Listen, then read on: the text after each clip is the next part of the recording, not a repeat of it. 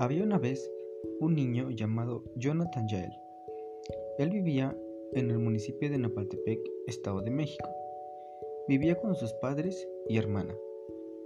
Un año en el que todo parecía marchar bien, surgió una enfermedad respiratoria en China llamada coronavirus, y esta se expandió por todos los países.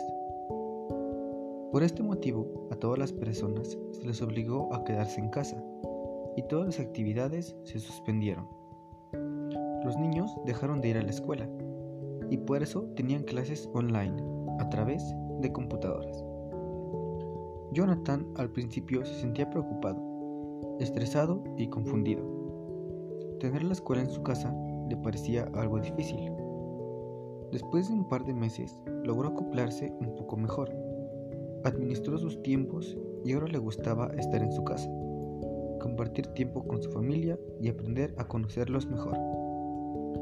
Sin embargo, él siguió siendo un buen estudiante, como siempre lo había sido, cumpliendo con trabajos y tareas, porque él quería ser un profesionista para así poder trabajar y comprar todo lo que él soñó, y así también poder hacer sentir orgullosos a sus padres.